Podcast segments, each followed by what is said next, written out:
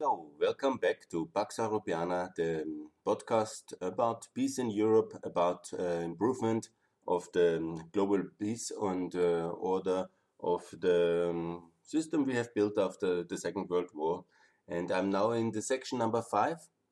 It's about uh, the regional integration systems of the world and about reforming the United Nations a Security Council. I've already talked about reforming the USA, Free Federal China, Free Federal Russia, and uh, reforming o uh, India and including India in the OECD. I record this with full motivation because um, yesterday the new president of the United States was sworn in and is already active and very active indeed. And that's really great news for the free world. And I'm very happy about that. And as Joe Biden has said, let's get to work because a lot of things are to be done.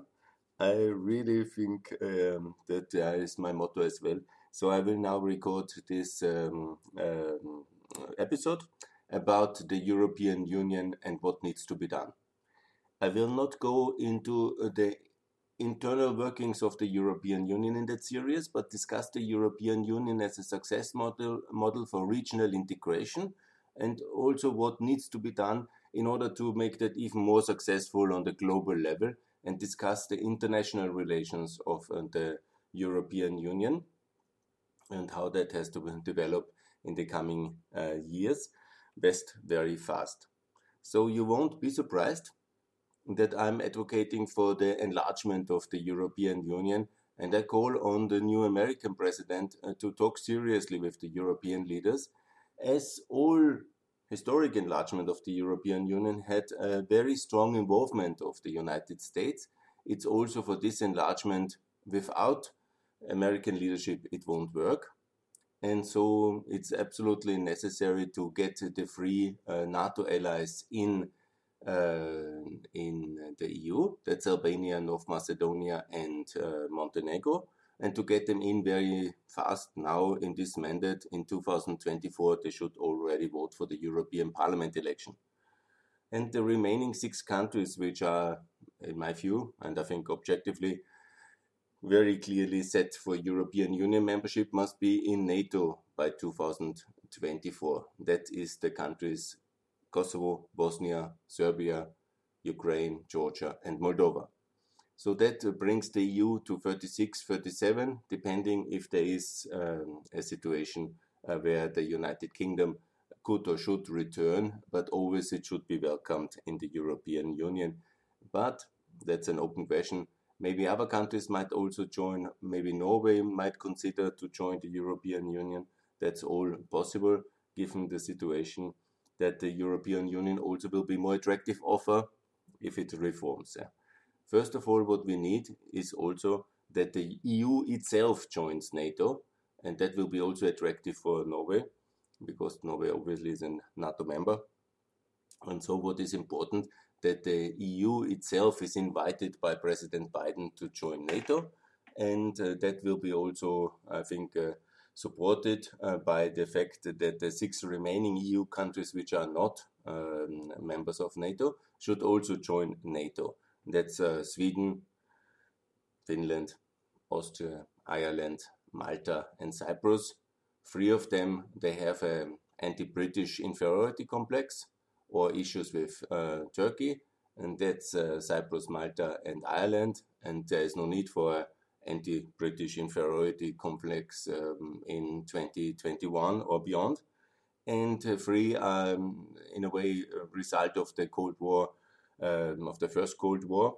And in the Second Cold War, it's really not necessary to take that much consideration for Soviet Union sensitivities, and because there is no Soviet Union, but also for Russian sensitivities, it's actually not the case that Russia will invade Austria or Sweden, and also not Finland. I think uh, if uh, the three countries join NATO, it will just reduce the money laundering and complicity and the complicity factor that means Russia will be angrily withdrawing some of the uh, Finnish and Austrian prime ministers, which it has conveniently well paid parked on some of the um, um, Russian corporate boards. So there will be some effect, but not a negative one, um, aside for some few who earn a lot of money on Russian payrolls. So that's very important uh, to have this uh, convergence of EU and NATO in membership and also EU, and the enlargement of the EU to be a more relevant actor because we cannot just you know say we are happy with ourselves at home and uh, all the complicated issues like Ukraine, Kosovo, we kindly leave to the Americans to sort out because we are um, busy with ourselves. Uh, that's not the way I think the world can be done. On the other hand, we are happily to somehow do grandstanding about the global role of the euro, like uh, trying to have our own Iran policy in, against hostile Iran and appeasing Russia, while we are not able to really uh, persuade uh, Poland, Hungary, Czech Republic, Romania to adopt the euro. And in the countries that want to adopt the euro, we are extremely reluctant to allow them. We are also not really very generous in allowing the euro to be adopted unilaterally by uh, Bosnia and Macedonia. They have already pegged currencies. And also Albania, Serbia. It would be wonderful tool for peace in the Balkan that everybody has the same currency. And no, it doesn't cost a lot. It's actually very beneficial for European taxpayers to have that security and also the long-term promise that all the money invested is safe and also it would enhance investment there and also monetary stability, obviously. So also Ukraine, Moldova, and Georgia, please adopt the euro and the European Union and the central bank give up your resistance against that one. So that covers more or less uh, the defense and the currency and the institutional framework. That's the most important. You might say I can stop now. But I promised you a series about the um, institutional changes required to address uh, how the post Cold War order must change globally and what the European Union can do. So ultimately, it's very important that the French Security Council seat is um, because French, you know, I have to start with uh, uh, facts. Yeah? It's not exactly that France has won the Second Cold War. It was a generous gesture of uh, the um, Allied powers, of the Americans especially, and the British, to grant uh, France uh, this victory status and also the attached um, UN Security Council seat.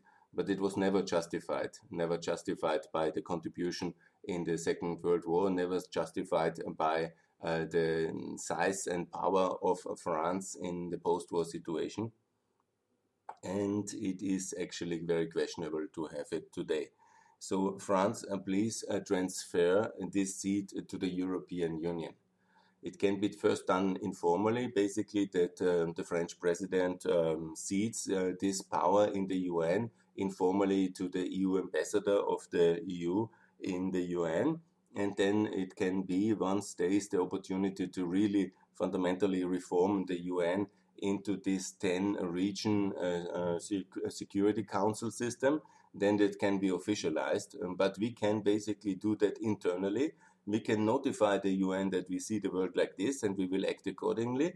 And we can tell this also to all others. Um, I will also outline what we should do in the relation with the other nine big, um, in a way, powers uh, I see in the future. And this would be the starting point to reform the United Nations. So that's really very important. Obviously, we don't want to steal anything from France. France is member of the European Union. It's a central part of the European Union. It's also the only uh, nuclear power in the European Union, and it will stay like that. And so, how we can, and France is also the only real capable maritime, naval, and military, and in any way, the only real military power. I don't want to denigrate uh, the Dutch, uh, the Danish, and also the Greeks. And you know, there's also good soldiers, maybe, and good officers, and some material in Spain and everywhere. I don't uh, want to belittle that. But in terms of uh, civil military uh, ability to act and project power, and also the capacity to do that, it's only France from the 27 states which has this will, and that's the most important. Do you want to um, project power? Do you are you able to do it? Because I'm, for example, I can also be as an Austrian, I can want that, but I have no ability to do it with my 52 years and um, my Austrian neutrality. But it's uh, France who has it and who can do it, and is the only serious uh, military power in Europe. So we have to make a, a bargain, a deal, a, a, rearrangement here inside the European Union. And that's very important. The seating of the UN Security Council seat uh, to the EU institution must uh, be accompanied by a new role and a new institution created internally, and that's the so called European Security Council. And this European Security Council, which is basically coordinating the defense capacities and the defense industries, it's like the Council of the Defense Ministers. And this must be permanently chaired by the French president. And this um, position must be like uh, permanent. Yeah? So it's not a rotating presidency in that sense, but a permanent uh, presidency of uh, the French president in that specific case, and he will be per um, position, per position, uh, by the moment he's elected, he will be also granted this kind of uh, permanent. Um, it's also in the title. It will be also, in my view, um, kind of a deputy president of the EU Council, and that will go hand in hand with uh, the role and the title of Euro- uh, President of the European Security Council or chairman. Uh, so a better chairman, I think it would be the best way. And then uh, we basically, uh, France uh, taking some responsibility on the European level.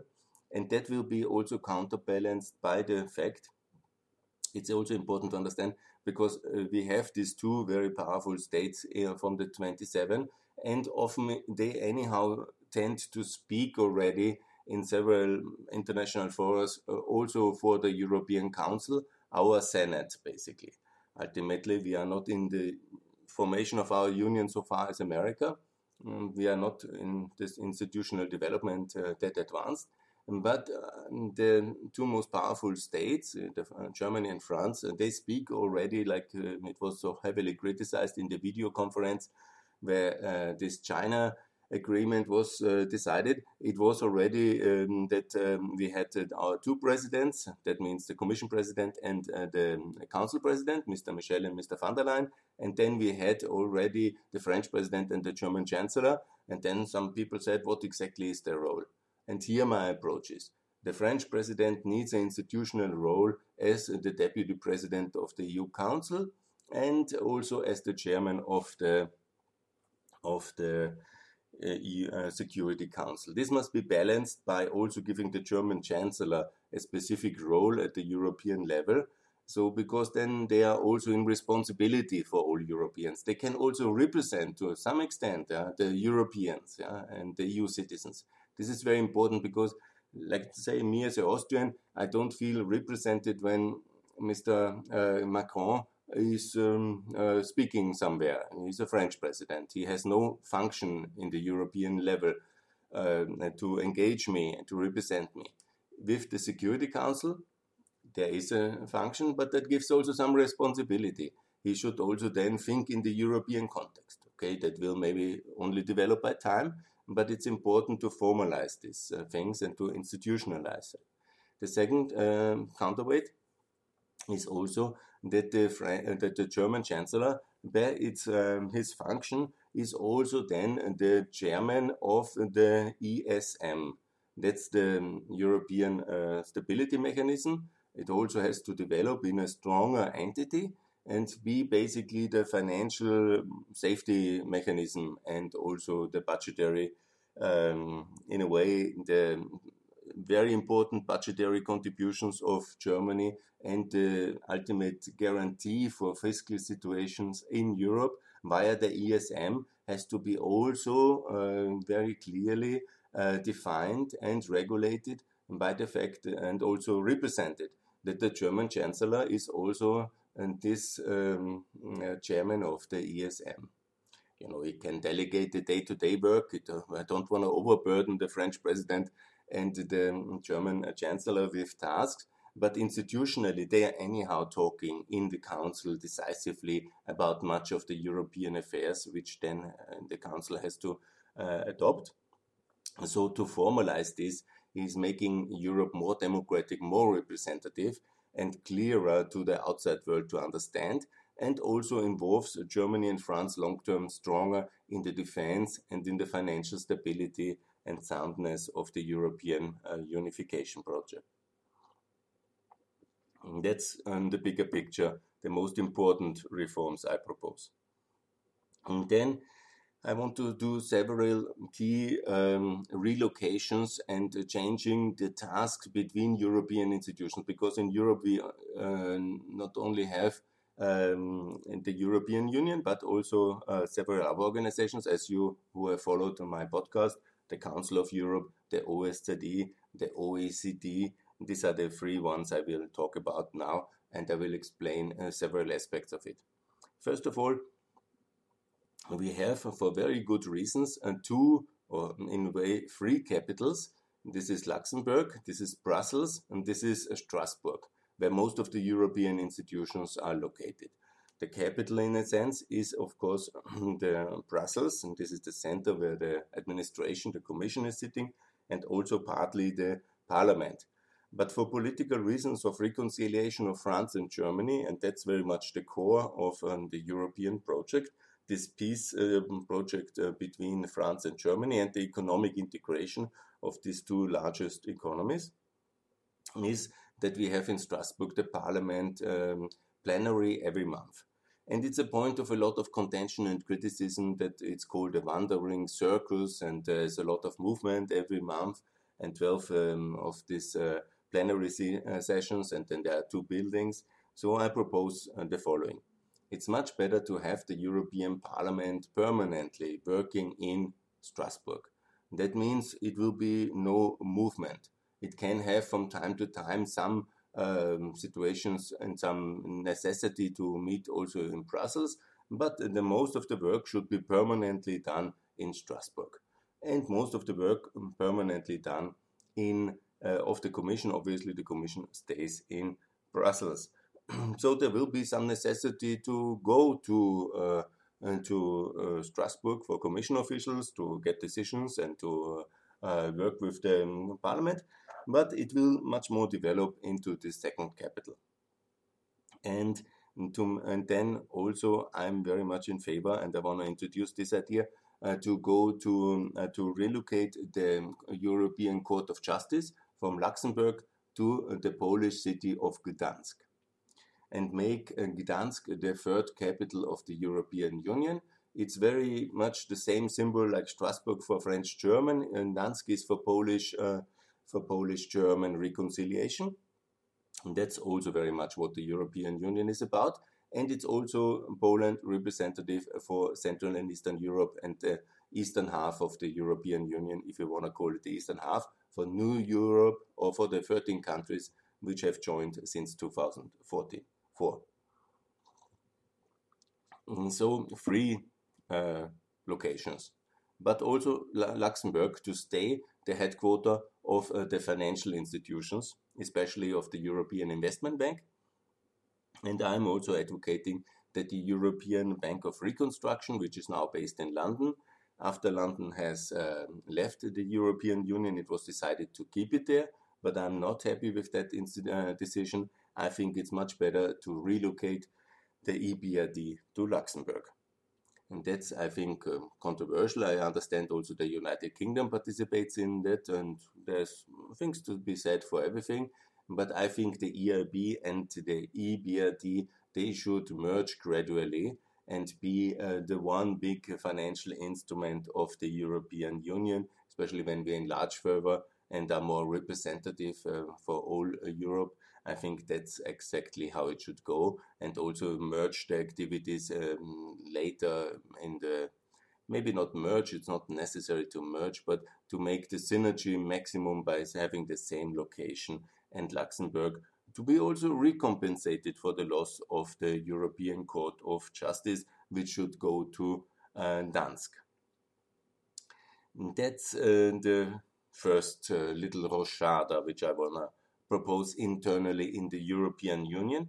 Gdansk as the third, uh, the uh, seat of the judiciary of the courts, uh, Luxembourg the seat of the financial institutions, Strasbourg the seat of the parliament, Brussels the seat of the EU Commission. It's also in the logic easier to understand, easier to explain, easier to communicate. It shows the broadness of Europe, the inclusiveness, the transparency, and it makes a lot of sense. And as we have in the EU this kind of shared federalism, I very much think it's also good to somehow decluster everything and make sure that we have an institutional seat as well in Gdansk. And it's a wonderful symbol for this unity and also for the justice of the European project. I'm also, in compensation for France um, getting the European um, Parliament completely, in a way, in Strasbourg, we have to think in that terms who gets what, because that's very important in Europe. I'm in favor of uh, the Council of Europe, which is um, this intergovernmental um, organization where all European countries are, to move uh, from Strasbourg uh, to uh, the beautiful city of Gdansk. And Gdansk be the seat of uh, justice and the seat of all the Council of Europe, also the Court of Human Rights and the Youth Center and all the institutions attached to move to Gdansk and uh, to symbolize also the new focus of uh, the Council of Europe, focusing on the democratization and human rights of Russia and also of Central Asia. You know, I want to enlarge the Council of Europe and also of Turkey, but uh, much more the focus really the democratization of Russia because that will be the overwhelming task for the uh, 21st century and that will keep us very busy. Gdansk, a very good location to symbolize that, and a very good uh, position in general uh, to make that clear. And also the relocations, while expensive, it's also necessary to refocus organizations because they have their kind of standard way to do things. It's also not necessary in the Council of Europe to speak French so much in a sense. It's much more important to focus on Russian and on Turkish. That's basically the task because France is a wonderful working democracy. Maybe not wonderful working, but it's not the priority uh, to like it was. And we have to somehow rearrange our institutional location setup as well, and because of uh, the fact that we are changing, we are getting bigger, we um, have different tasks like in the 40s, and now we are in the 2020s, so this must be reflected. And then the OSZE, always my pronunciation is a bit funny, but the OSZE to change uh, to uh, Istanbul from Vienna, because this Cold War border in the Central Europe is no longer there. Istanbul is the new place and to join and to change. That's very important in a reset with Turkey because Turkey, as you very well know, is our ally. We have to help Turkey and we have to make sure that there is a bargain, a new deal, a reset uh, with uh, Turkey. And and the OECD uh, to um, change uh, to Brussels because Brussels as the executive capital of the European uh, Union to be the place where basically we uh, help with the help of the OECD uh, as a union for market democracy. We repeat in many ways uh, the role models, but also the regulatory systems of the European Union globally via the OECD and to have this union of market democracy. And so it's very good not to be based in Paris and to be a bit lost, yeah, down there,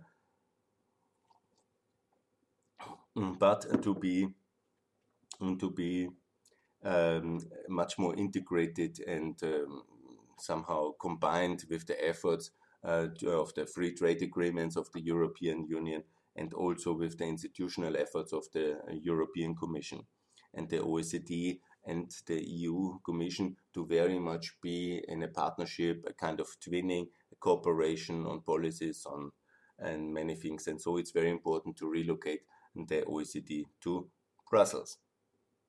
So these are the most important changes. Eh?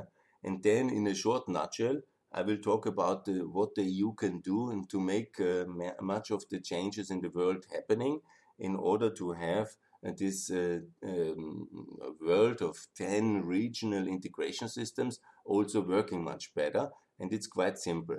You know, obviously, with the US, we have to have a free trade agreement and the EU to join NATO.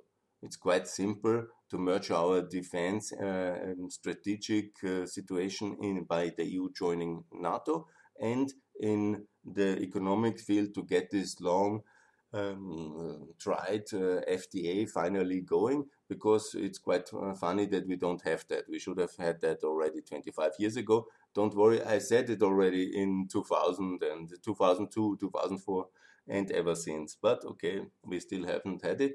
Now it's time to get it done. So, two things with the US having, of course, this agreement also that the French seat is transferred to the EU, recognized by the EU, and then also that the US stakeholders work much more, not with the German chancellor and with the French chancellor and so on, but uh, to, and what Trump has done, working with the Polish and with the Hungarian Eurosceptic leaders. No, working with uh, the EU Commission president and with the Council president, and these are the European uh, equivalents of the American president and the um, vice president. So work with them. And then obviously with Russia, uh, to make sure that we contain hostile Russia, we reject this aggressiveness of the Putin kleptocracy and aggression in the Second Cold War. We contain Russia, we reduce the energy import, we cancel Nord Stream 2, and we make sure we buy only 50% um, every five years. We reduce the Russian carbon and uranium and coal and oil and whatever they sell us 50% less and systematically by doing the energy transition decarbonize Europe in order to liberate Europe from Russian energy uh, stranglehold. So, and then we also simultaneously prepare for free federal Russia by this partnership uh, program with the 28 regions and really make sure that uh, there is um, a long term strategy and freedom and democracy also in Russia will be achieved after Putin. And then with China to be uh, in cooperation, to have this trade agreement, and also invite China to the OSCE and make sure that we work systematically for uh, free federal uh, China with um, human rights standards uh, uh, close to European levels and uh, by integrating China more in the global system and trade more with China and stop all temptation of China bashing and always tell what is wrong but not in an exciting, aggressive way, not uh, threatening, but um, by uh, as a partner, and trying to get China towards uh, greater compliance with the global rules where China wants to be part. So be part, and we also will try to help you to achieve this stricter compliance, and we will insist on it, obviously. And so, so with India, obviously a free trade agreement but also a partnership agreement which includes that the EU supports the Indian UN seat and uh, in the Security Council as a permanent member, and also a free trade agreement, also an infrastructure agreement uh, to connect India with the EU and to work systematically with India as a strong partner of the European Union for the long term. Similar has already happened with ASEAN, to get a free trade agreement to fill our strategic partnership uh, with substance and make sure that uh, ASEAN enlarges, that Japan and South Korea and also uh, Papua New Guinea, Bangladesh, uh, also East Timor, that all these countries in the region of Southeast Asia join the ASEAN and that we work systematically together to improve support and uh, have this free trade agreement and have a strategic partnership agreement with ASEAN. We have already one uh, with the Organization of uh, um, of um, American states, but also make clear that we want the OAS to have a UN Security Council seat, the same for the ASEAN to have a Security Council seat, and to build these partnerships together.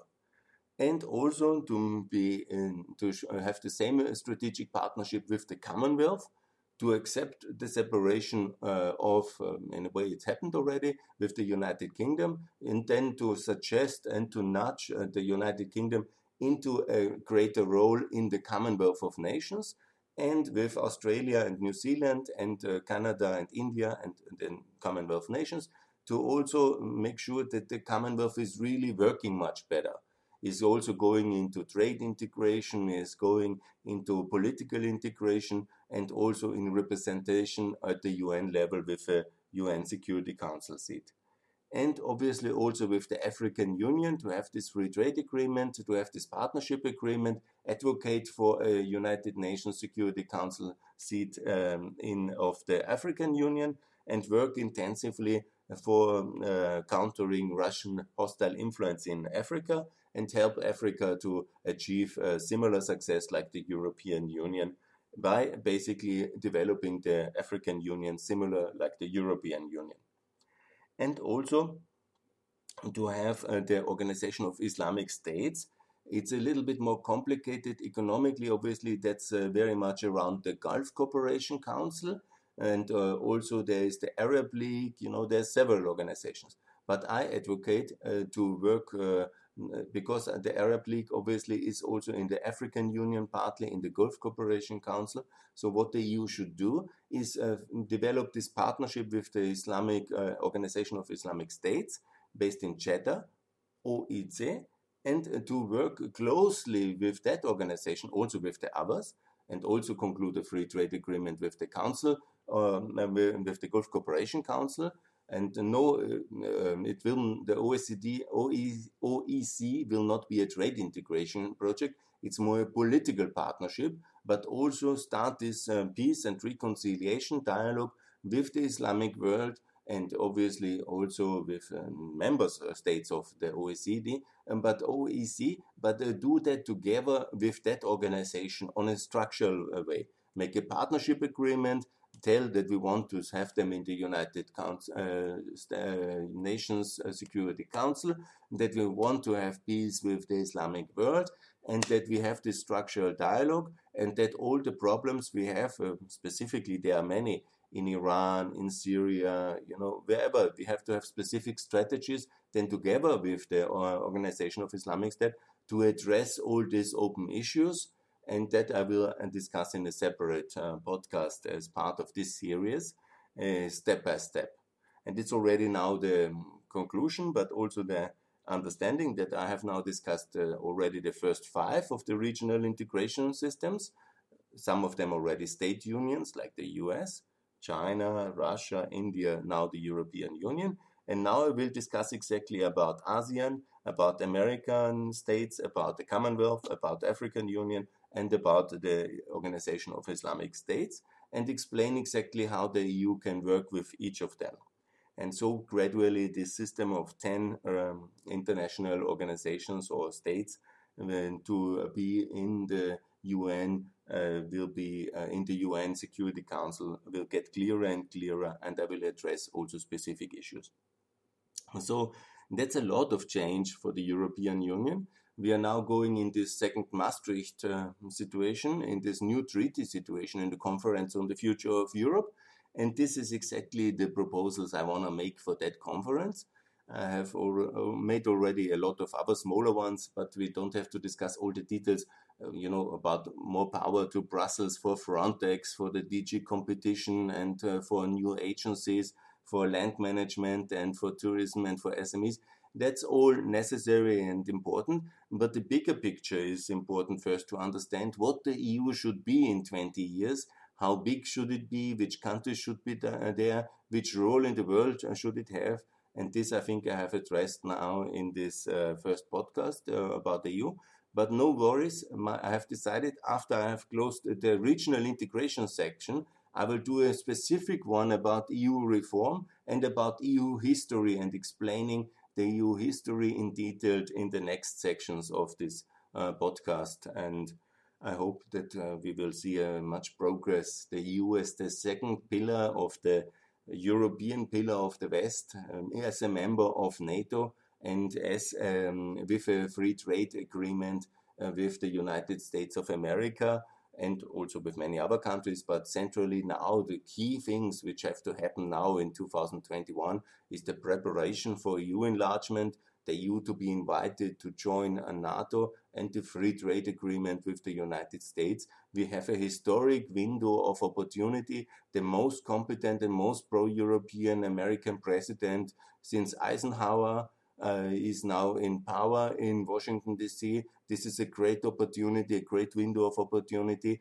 We have to um, make sure that by 2024, when we look back on this presidency and on this term of Ursula von der Leyen, who is also very pro American and pro NATO, she wanted to be the Secretary General of NATO, and that we, this is really used by major significant institutional pro, uh, integration pro, progress between the EU and NATO, as I have outlined, and um, between the EU and the US in terms of enlargement, membership, the free trade agreement. This must get must be absolutely the result. This is, would be a historic failure if we don't achieve it, but don't worry, we will. So thanks a lot for listening, and more to come on ASEAN and the other regional integration systems very soon. Thanks a lot.